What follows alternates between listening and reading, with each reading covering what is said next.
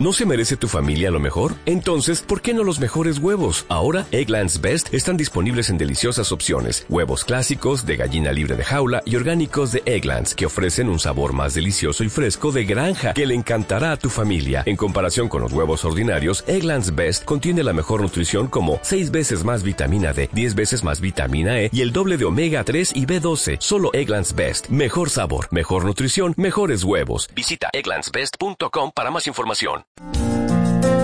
Radio Sapiens, la radio con los mejores expertos de mirada tecnocientífica y profesional. Bienvenidos una vez más a Radio Sapiens. Yo soy Cristina López, psicóloga de la salud, y hoy vamos a hablar eh, sobre el papel o la figura del psicólogo en el sistema escolar. Para ello contamos con dos profesionales, Oriana Martínez, que ya la hemos tenido con nosotros aquí en Radio Sapiens, y con Adriana Morón. Ambas son psicólogas sanitarias. Oriana, además de ser psicóloga, es maestra con, una con especialidad en trastornos del espectro autista. Y Adriana cuenta con experiencia en la aplicación de programas para la prevención del fracaso escolar y en programas para la promoción del ocio infantil. Ambas actualmente están colaborando en diferentes centros de psicología y están inmersas eh, en un nuevo proyecto que tampoco podemos adelantar mucho, iremos conociendo pequeños detalles a lo largo del programa, que está basado en la prevención de, los problemas de salud en la población infantil y adolescente, eh, aplicado en el contexto escolar. Entonces, para situarnos un poco en qué, qué queremos hablar sobre el psicólogo en este contexto, en el contexto escolar, me gustaría empezar desarrollando un poco en qué consiste el psicólogo, cuál es su, su papel. Y es que eh, en los centros escolares se está dando mucha importancia a la parte académica, a la parte que tiene que ver con todos los estudios, todas las competencias que se tienen que desarrollar en ese ámbito, pero la parte social, la parte afectivo, emocional está quedando eh, de lado. El psicólogo tendría como función integrar todas estas partes y desarrollar y prevenir todos los problemas que podrían venir derivados. Entonces, no sé si estáis de acuerdo conmigo, Adriana y Oriana, de, de, esto que estoy diciendo. ¿Cuáles creéis vosotras que podrían ser esas necesidades que tienen actualmente los centros escolares? Por ejemplo, Oriana, bienvenida. Hola Cristina, hola Adriana, ¿qué tal están todos? Eh, bueno, eh, encantada de estar otra vez aquí con ustedes y bueno, en esta oportunidad para hablar un poco sobre el papel importante que, tienen los psicólogos dentro del contexto escolar. Evidentemente, en el contexto escolar hay muchísimos profesionales que, ejercen un, papel importante allí. Los psicólogos son uno de ellos, pero lamentablemente en la actualidad los psicólogos están siendo un poquito eh, dejados de lado y, y, pues no debería ser así, ya como bien mencionabas tú, no solo eh, las competencias académicas son importantes o las habilidades o el desarrollo de habilidades académicas, sino también el desarrollo de otras habilidades que son igual de fundamentales para el desarrollo integral. Y hablo de habilidades emocionales y habilidades eh, sociales, lo que llamamos el desarrollo de competencias socioemocionales o socioafectivas.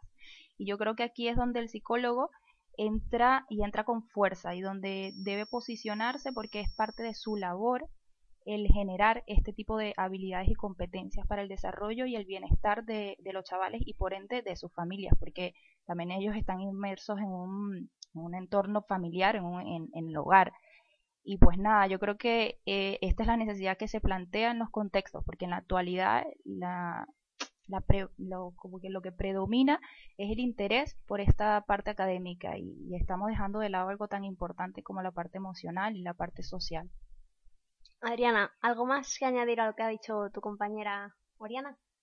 Bueno, hola, yo soy Adriana y bueno, pues poco tengo que añadir, ¿no? Yo creo que Oriana ha explicado muy bien que actualmente existe una necesidad de tipo social y emocional que no está cubierta eh, con el plan de estudios del momento y que bueno pues que esas carencias pues que se ven a largo plazo quizá no en un primer momento pero sí a largo plazo. Y bueno creo que creo que es el momento no de ponernos en marcha y pensar soluciones de cómo de cómo abordar estas carencias. Y estas carencias solo las puede abordar un psicólogo o podría abordarlas cualquier otro profesional por ejemplo los profesores Claro, pero es que los profesores realmente su principal misión es el área académica.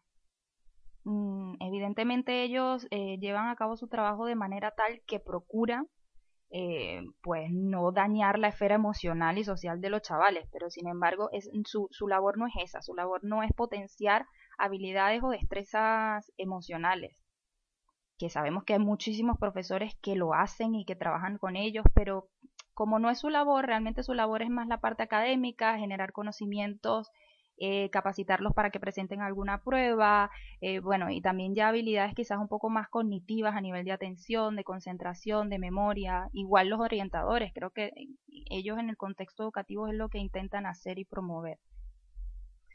Y por ejemplo, las familias, vale, si los profesores se encargarían de toda esa parte eh, académica, incluso la cognitiva, nos decía Oriana, pero las familias supongo que también juegan un papel muy importante en el desarrollo afectivo, emocional, social de, sus hijos, ¿no? Eh, bueno, sí, claro. Las familias también son importantísimas en el desarrollo de los niños, ¿no? Y de las identidades, pero bueno, también ampliando lo que ha contado, lo que ha respondido Oriana a la anterior pregunta, eh, es importante decir que claro que es, eh, es necesario la participación de todo tipo de profesionales, pero eh, es importante ¿no? mencionar ¿no? que cada uno tiene su especialidad y cada uno puede aportar, eh,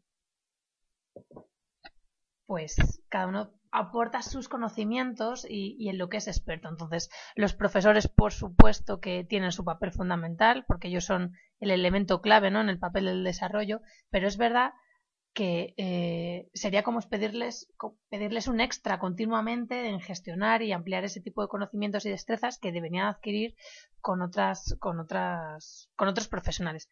Los padres, los padres lo cubren, por supuesto, y los padres son, eh, bueno, el modelo a seguir, ¿no? En cómo gestionar emociones, en cómo desarrollarse, en cómo relacionarse con la gente pero aún así tampoco tienen los conocimientos específicos de cómo aprender esas cosas. Por eso, pues hay tantas carencias y más ahora que los padres, pues eh, no pasan tanto tiempo con sus hijos y entonces esos vacíos de tiempo y de, y de pasar ratos juntos, pues al final eh, pasan factura.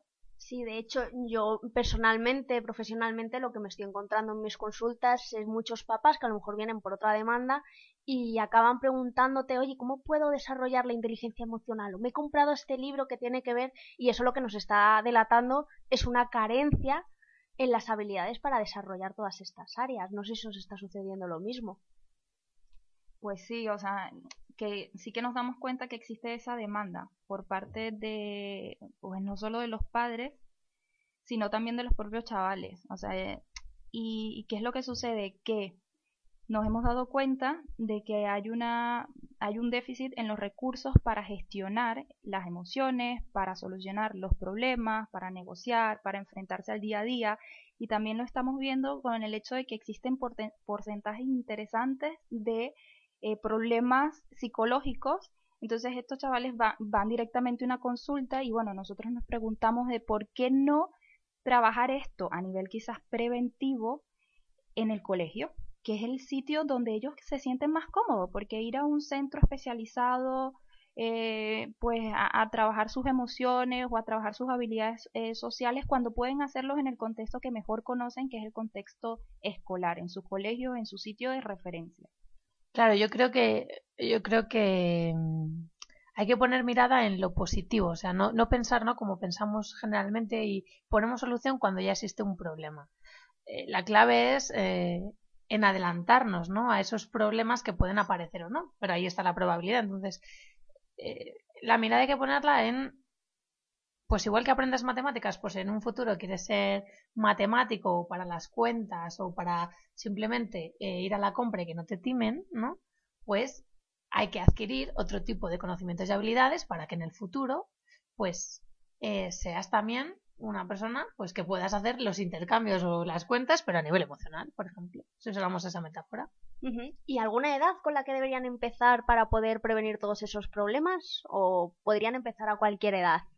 Bueno, pues yo creo que tú misma lo has dicho, ¿no? Con la palabra prevención es, es la clave, ¿no? Cuanto antes empiece, pues antes ponemos medidas. O sea, que no habría una edad específica en la que decir, pues a partir de justo los seis años eh, es recomendable. No, yo creo que son eh, conocimientos y destrezas que se pueden ir incluyendo, porque lo, lo interesante no es que estas cosas deberían ser incluidas progresivamente en las que se fuera trabajando y, pues en un continuo, ¿no? Igual que tenemos matemáticas desde, eh, desde que inician infantil, aunque se aprenden de los números hasta, hasta bachillerato, ¿no? Hasta es mayor complejidad, ¿no? Eso es. Esto también es un continuo, no, no podemos aprender, ¿no? De una tacada, pues saber las emociones, gestionar emociones. No, todo tiene un continuo y sería igual.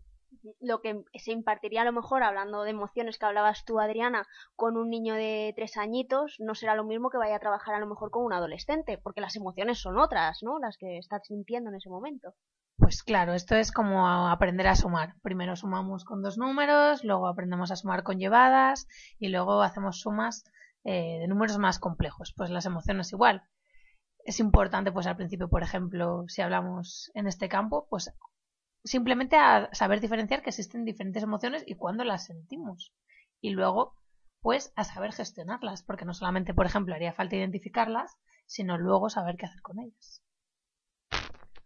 ¿Y vosotras qué recomendáis? Eh, ¿Que todas estas competencias que estáis hablando se implanten de alguna manera eh, en el currículum escolar? que haya talleres que se estén implementando eh, en esa jornada escolar de ocho horas que donde más tiempo pasan los niños o como una extraescolar que sea opcional los niños que decidan apuntarse o no. Oriana, por favor. Por supuesto que lo ideal sería que este tipo de, que el desarrollo de este tipo de competencias eh, sea algo que esté constante en la educación de los chavales, en la educación de los niños, algo que siempre esté presente. Actualmente esto no es así. el sistema educativo no incluye eh, esto como algo obligatorio. Entonces, por eso quizás la solución sería ir introduciéndolo paulatinamente, ir introduciéndolo poco a poco para, eh, a través de talleres, como dices tú, o a través de una extraescolar, donde para ello sea opcional eh, formar parte de ese desarrollo de competencias, de ese desarrollo de habilidades emocionales y afectivas talleres mm, que también vayan dirigidos a eso, pero un extraescolar yo creo que nosotros lo consideramos como lo ideal, porque es algo continuo. Y, evidentemente lo que es continuo mm, perdura muchísimo más en el tiempo y además que se, desarrolla de una mejor manera y, y, evidentemente a largo plazo tiene resultados más favorables que hacer un taller puntual de, qué sé yo, habilidades sociales. E-, es, diferente a, algo que ellos vayan eh, pues curso por curso hablando un poco sobre las habilidades sociales, gestionando sus propias habilidades, eh, exponiendo sus problemas y viendo cómo lo resolvieron, qué hicieron, qué hicieron sus compañeros, eh, cómo aprenden el modelaje, todas esas cosas. Entonces, si lo hacemos como un extraescolar, que yo creo que es el, por ahora es el objetivo, esto permitiría introducir poco a poco esto de lo que estamos hablando y ya a largo plazo pues sería genial que formara parte de una asignatura fija en todos los colegios. Si bien es verdad que, bueno, yo creo que hay que ser realistas y entonces no... Eh, el pensar en una extraescolar es un poco utópico, pero yo creo que es posible, ¿no? Nosotras creemos y valoramos esa opción, pero es verdad que lo que sí hay, existen en algunas comunidades autónomas de España son eh, talleres, porque a día de hoy, en el tiempo que, que dan en la programación académicas selectivas no hay espacio para, para troncales, ¿no? O tiempo dedicado a esto. Pero sí es verdad que hay talleres pues de prevención de, de aspectos psicológicos específicos que sí es verdad que tiene una progresión en el tiempo, a lo mejor de talleres, pues durante tres años seguidos en las que se en las que se trabaja de manera continuada durante un periodo concreto, quizá dos o tres años, eh, aspectos concretos de psicología, como bien, pues eh, prevención de consumo de drogas, eh, prevención de alcoholismo, trabajar sobre sexualidad sana. Pero es verdad y tenemos que pensar en positivo y pensar a gran escala y pensar que estos talleres están fenomenal, funcionan con resultados muy positivos, que tienen cierta continuidad, pero es verdad en un periodo muy concreto, pero eh, son de duración limitada y duración muy corta. Hay que, hay que pensar en una extraescolar o en otro formato que llegue principalmente a todas las comunidades a más niños y sobre todo que sean talleres de prevención que se impartan o que puedan acceder niños eh, en edades lo más tempranas posibles. Estamos hablando mucho de, la prevención, de hacer talleres, programas que estén dirigidos a, a prevenir. Eh, pero esta palabra puede sonar un poco, asustarnos un poco, ¿no? Prevenir el qué, a qué nos estamos refiriendo, que por meter un psicólogo escolar lo que trabajamos es prevenir, por ejemplo, una depresión. Podemos mm, tratar de, de, definir un poco más o tratar de explicar a los papás y mamás que les dicen vamos a meter un psicólogo en el cole para prevenir y promocionar la salud de los niños ¿Podríamos explicárselo un poquito más? Por ejemplo, Adriana, se me ocurre que empieces tú. Bueno, yo creo que la clave para entender el concepto de prevención es el concepto de anticiparse. No anticiparse a posibles problemas. Yo creo que vamos, vamos a explicarlo con un ejemplo, ¿no, Adriana? Para que lo entiendan, por ejemplo, con los dientes, ¿no? Con, con el ir al dentista, ¿no? Que es más, que la, las cosas médicas funcionan mejor para entenderlo, ¿no? Porque es lo que más, es lo que más se trabaja en nuestro país. La prevención en el caso de los dientes se podría hacer de diversas formas. Por ejemplo, hacer campañas publicitarias que haga cualquier comunidad o el Estado de es importante eh, lavarse los dientes tres veces al día. Y eso sería lo que se conoce como prevención primaria. Y es apostar y dar un mensaje de promoción de salud. Pero luego esta prevención se puede hacer a otros niveles. Por ejemplo, un nivel un poquito más profundo, que sería una prevención secundaria, sería que centro por centro fuera gente especialista para enseñar cómo se tienen que lavar los dientes y explicarles a los chavales, pues el lavado tiene que ser tiene que ser completo, la base la dentadura superior, inferior y demás. Y luego habría otra tercera intervención de prevención, que sería la prevención terciaria, que se correspondería con gente que ya tiene totalmente problemas eh, de higiene dental. Entonces, la prevención tiene tres pasos, se puede actuar en, en estos, en estos tres momentos diferentes y creemos, y bueno, lo que nosotras creemos es en los primeros pasos, que corresponde con promoción de la salud, que es el aspecto más positivo de, de crear competencias y, generar em, pues comportamientos sanos desde el inicio para no tener que llegar a los problemas y, y evitar todos, todas las problemáticas. Claro, eh, nosotros eh, en cierta forma, bueno, nosotros y muchas personas ahora que están interesadas en el contexto educativo, porque esto evidentemente no es algo eh, que nosotros nos lo acabamos de sacar de una de un sombrero tipo magos, no, o sea, es algo que de lo cual se ha venido hablando desde hace mucho tiempo de la importancia de prevenir desde el contexto educativo. ¿Por qué? Bueno, ya hemos hablado de por qué es el contexto idóneo. evidentemente porque es la primera etapa de la vida y esto nos da eh, como más juego, más posibilidades para potenciar esa salud mental en los chicos, en, las chicas, ¿no?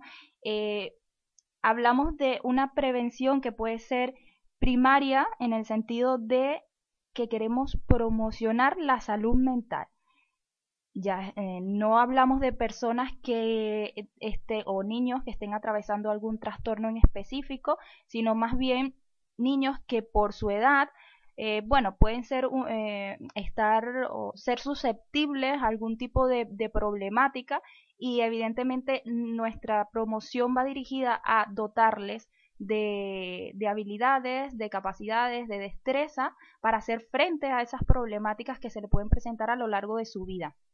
Imaginemos, eh, pues, un niño de segundo de primaria. O sea, evidentemente en ese momento a lo mejor eh, no tiene ningún tipo de problemática a nivel psicológico, los padres no han detectado en lo absoluto nada en ese niño y, y, eh, ni los padres ni los profesores, o sea, no hay nada relevante en él, es un niño sano, saludable, conversador, tiene muchos amigos. O sea, evidentemente todo el mundo diría, pero para qué yo quiero un psicólogo que trabaje con este niño, si este niño está tan bien, está tan chévere, vale. Vale, pero la idea fundamental es darle a él herramientas para continuar estando tan bien como está. O sea, herramientas para seguir manteniendo esa salud mental que lo caracteriza. quizás en el ejemplo de este niño, pero en, un, en un, una clase en particular pueden haber niños como este, como este ejemplo que he dado, y pueden haber niños que sí que requieran más esos recursos y esas habilidades para hacer frente a otro tipo de problemáticas. Quizás niños que son un poquito más aislados, eh, que, que, son el típico niño que en el patio a lo mejor le cuesta eh, pedirle a los compañeritos para jugar, que, que bueno, que, que en cierta forma tienen algunos déficits a nivel de recursos sociales. Entonces, ¿qué proponemos o qué, qué, qué es lo que se plantea en general? Trabajar con estos dos estilos. Este niño que, que a nivel de salud mental está muy, muy bien y el otro que quizás tiene ciertos déficits, pero que no llega a caer en una problemática psicológica importante que requiera de una intervención clínica eh, y que evidentemente tenga que ser tratado en algún centro en específico. Hablamos de niños que tienen salud mental y queremos, en cierta forma, potenciarla, promocionarla, trabajar con eso, ¿vale?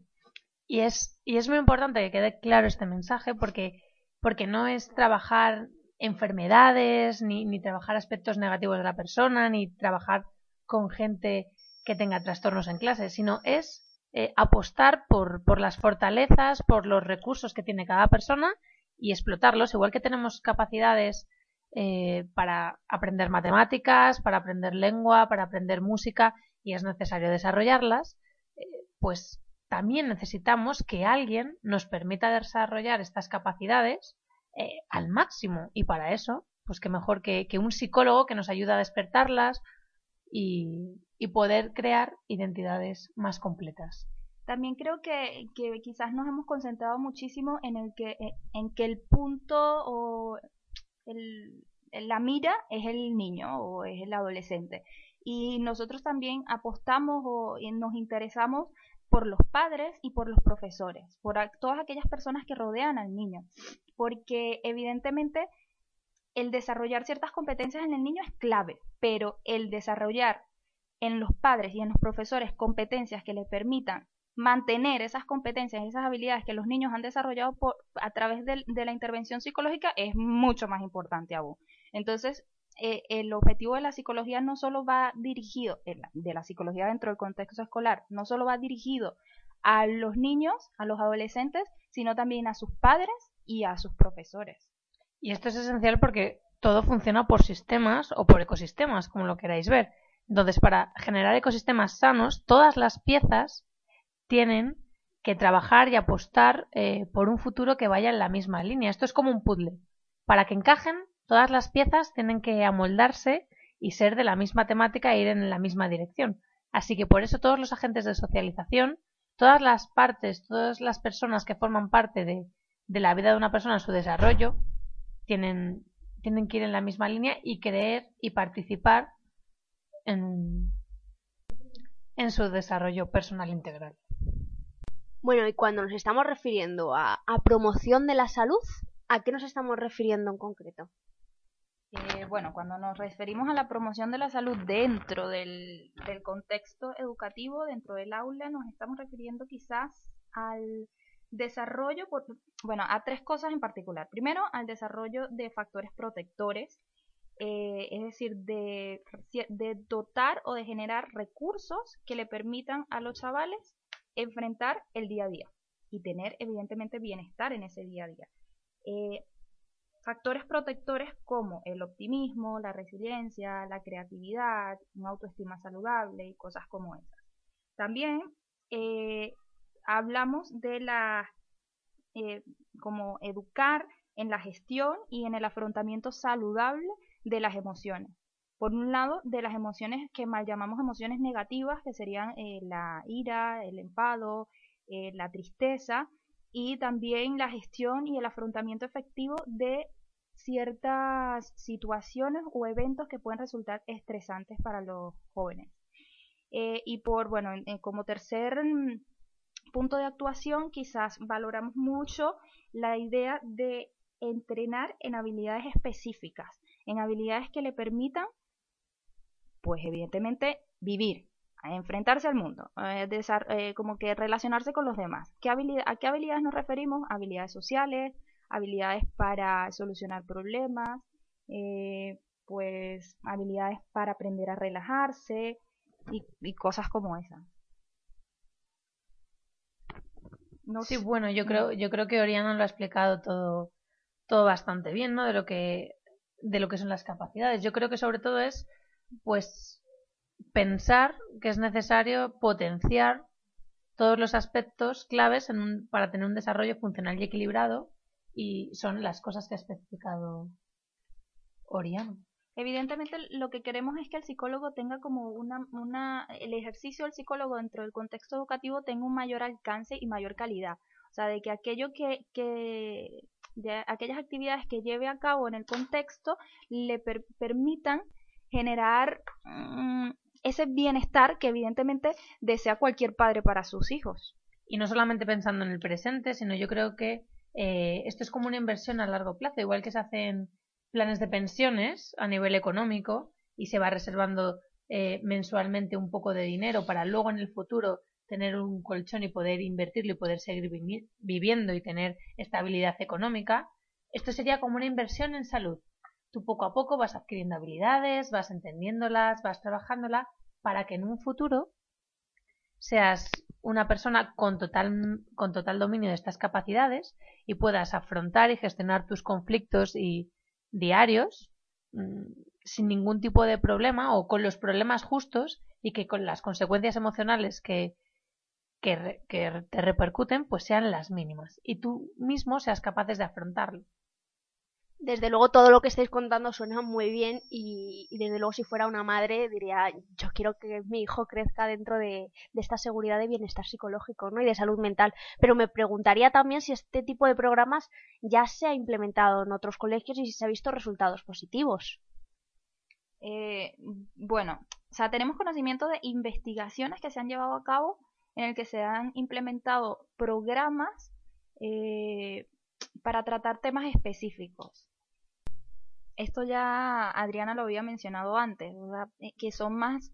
Lo que pasa es que Adriana había hecho alusión quizás a talleres, pero sí que existen programas, que programas son, ya hablamos de, de algo eh, pues de más de nueve semanas de duración, o sea, programas largos y completos que se han llevado a cabo en los contextos educativos pero que van dirigidos a intervenir algo en específico como tal, el abuso de sustancias, eh, la depresión, el cyberbullying y cosas como estas. O sea, ya aquí como que se detecta el factor de riesgo y, y, se elaboran programas dirigidos a solventar eso. Y que por lo general son programas que van dirigidos específicamente a adolescentes. Es lo que más abunda. Programas dirigidos a adolescentes porque sabemos que ellos son un poco vulnerables a, cierta, a ciertas problemáticas a nivel psicológico.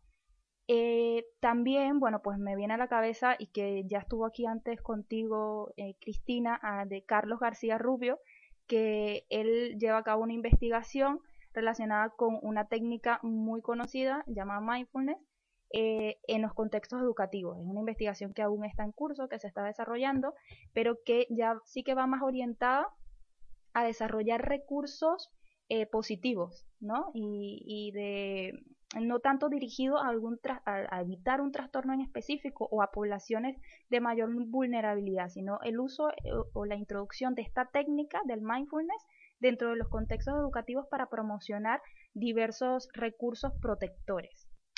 Y es esa mirada positiva de la psicología la que hay que tener, no verla por el lado más negativo para, pues como hemos dicho, ¿no? y como estamos repitiendo, porque creo que es un mensaje muy importante y que tiene que quedar claro para trabajar trastornos, para trabajar ya problemas específicos, sino ver el carácter positivo que tiene esta disciplina, que es poder trabajar eh, las fortalezas, las capacidades buenas de cada uno para que las decisiones en un futuro sean las más correctas y las probabilidades de de tener trastornos, de desarrollar enfermedades, que como estamos viendo, ¿no? Por ejemplo, el cáncer, ¿no? Al final, el tipo de personalidad, el tipo de cómo gestionas tu trabajo, cómo gestionas tus relaciones, pues todo eso, todo eso repercute y, y aumenta las probabilidades de que puedas, pues eso, tener enfermedades.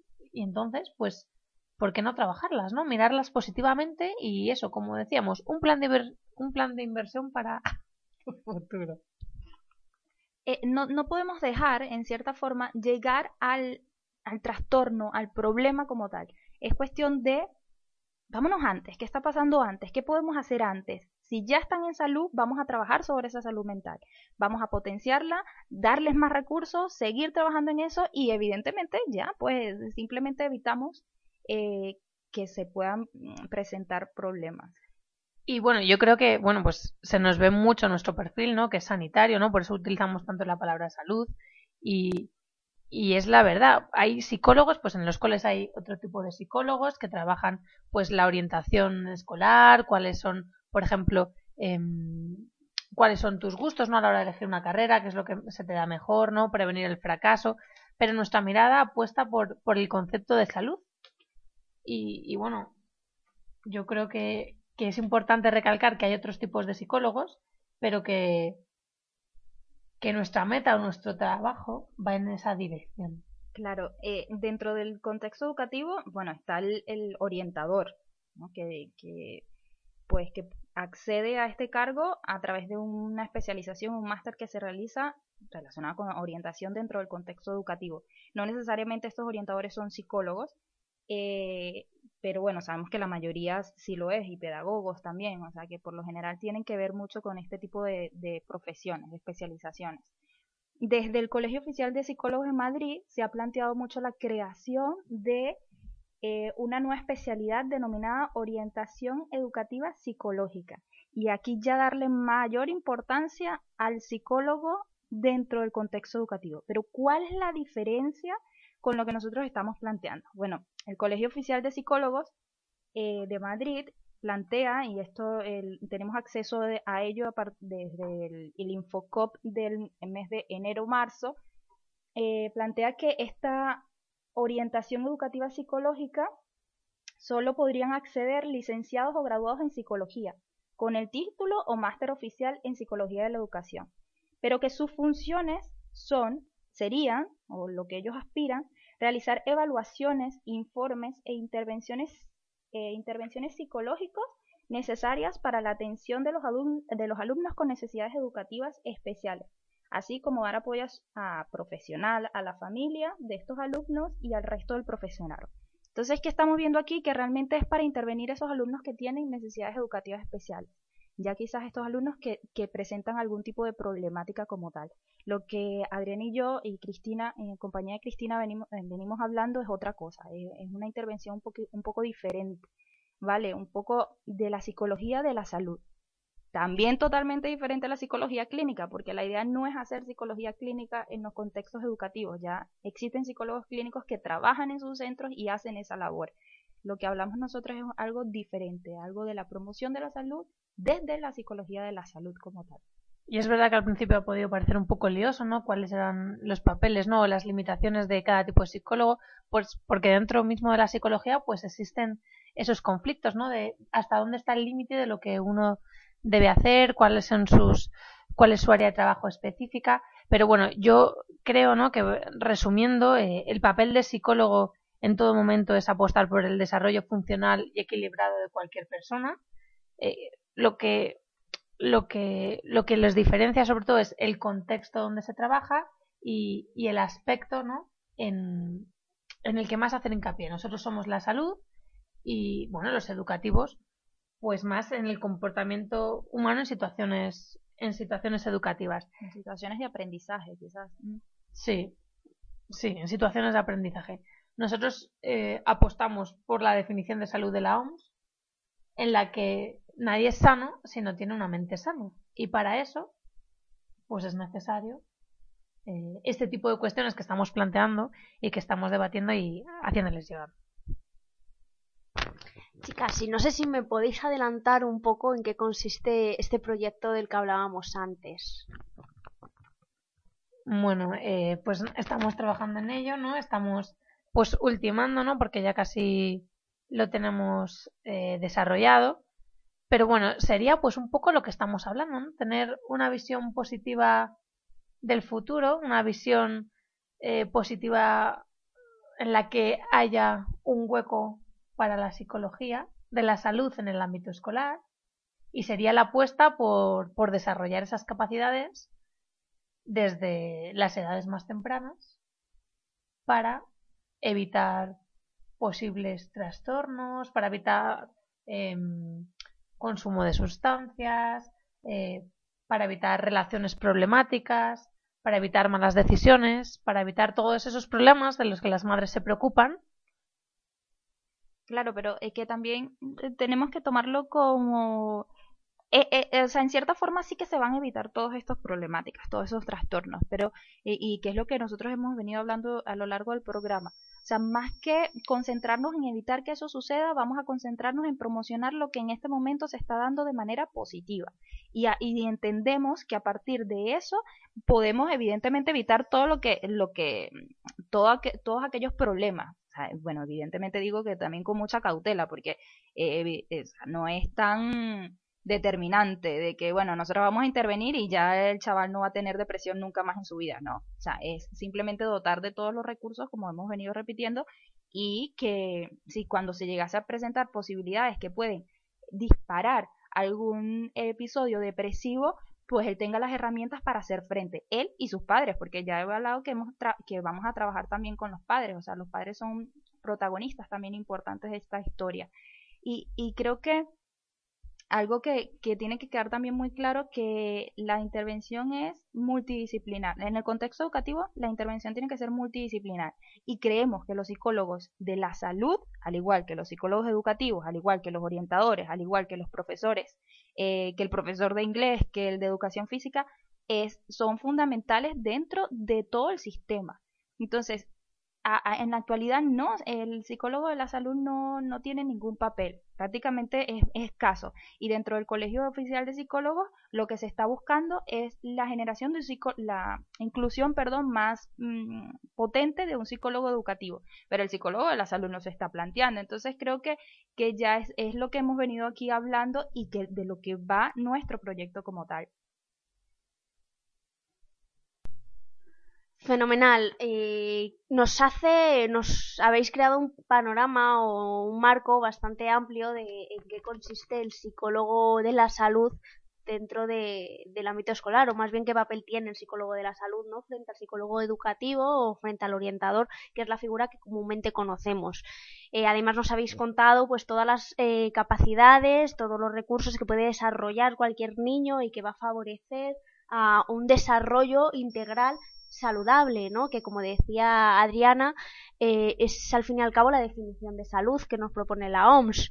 Y además nos habéis contado también un poco de vuestro proyecto, en qué consiste, ¿no? Eh, que es, viene a ser básicamente el desarrollo de todas estas competencias que ahora mismo están un poco de lado eh, en el ámbito educativo. Si yo como madre estuviera planteándome, si tuviera al colegio, por ejemplo, una extraescolar de lo que hablábamos, hubiera un extraescolar donde se y se abordase todos estos temas, eh, ¿qué le diríais a esta madre que está dudando si apuntar a su hijo, si no?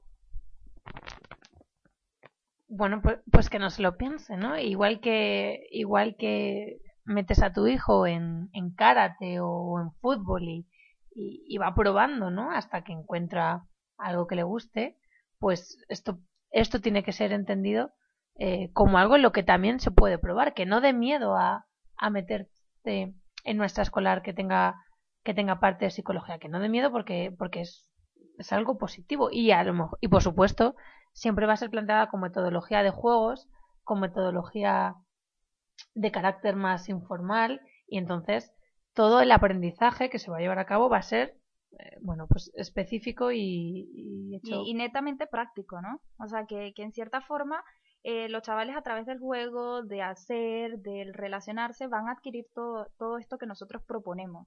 No, no se trata de, bueno, eh, que se sienten y información, información, información. No, ellos son como los protagonistas y van a, involucrarse y actuar y practicar y llevar a cabo todas las actividades y juegos que, que, que nosotros hemos planeado y tenemos como propuesta para el desarrollo de, eh, de esos tres puntos que hablábamos antes. Entonces, padres evidentemente no tengan miedo porque sus hijos y ahora es el momento de apostar por ellos, de eh, comprometerse con aquellas cosas que son positivas en ellos para seguir generando eso. Si apostamos por lo positivo, lo más probable es que los resultados también sean positivos.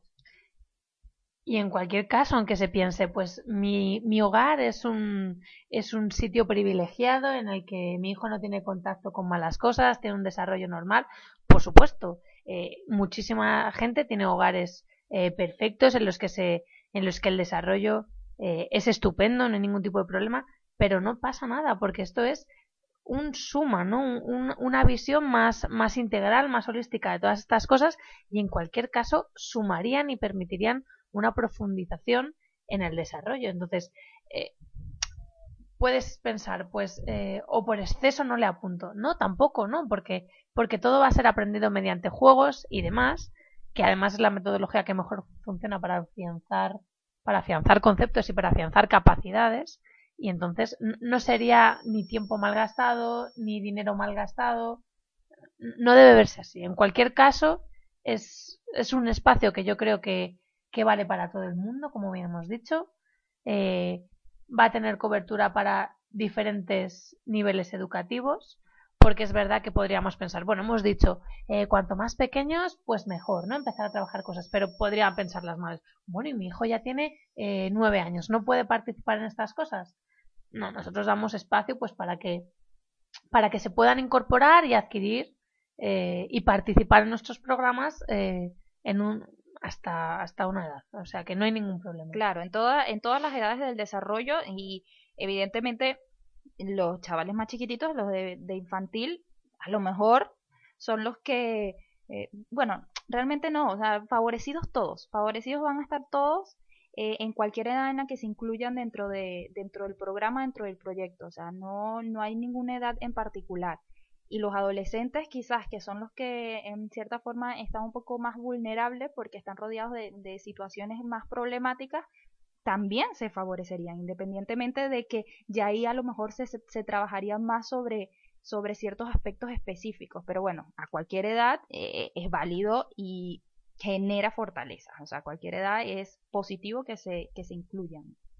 Y bueno yo creo yo creo que es bueno no podríamos reflexionar sobre bueno, yo estoy como madres, ¿no? Como padres, como personas adultas, ¿no? Y estoy en esta, en esta etapa vital y pienso que, que he echado en falta, ¿no? En, en mi desarrollo, ¿no? Que he echado en falta de aprender en el cole, de, de aprender de la vida. Y pues posiblemente, y a la conclusión a la que llegan muchas personas, es que eh, no sabemos gestionar este tipo de cosas y no hay que tenerle miedo. Simplemente debemos pensar en nosotros, si quizá nos hubiera gustado que nos que nos plantearan este tipo de cuestiones, que simplemente tengamos la posibilidad de no tener miedo de, trabajar estas cuestiones y, bueno, ser sinceros con nosotros, ver cuál es la respuesta e intentar, eh, pues, que no se repita lo mismo en nuestros hijos. Claro.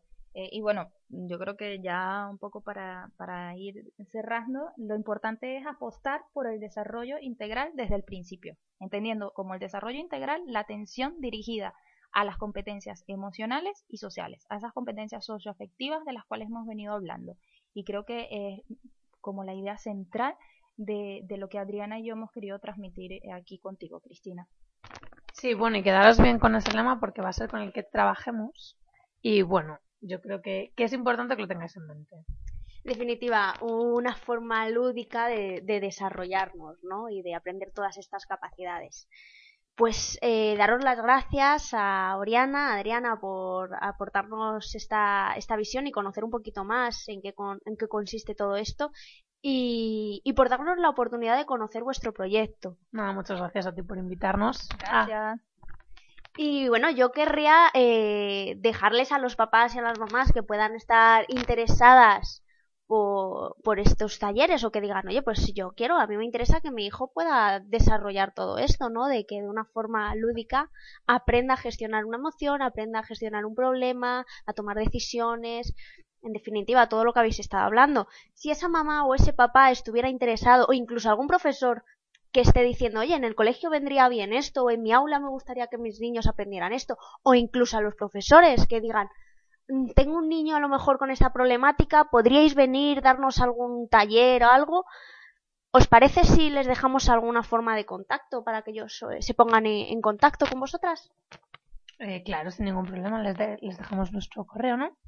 Mi correo es adriano.moron.verdasco.com Y nada, podéis escribirnos, aunque haya dado el mío, podéis escribirnos a, a las dos.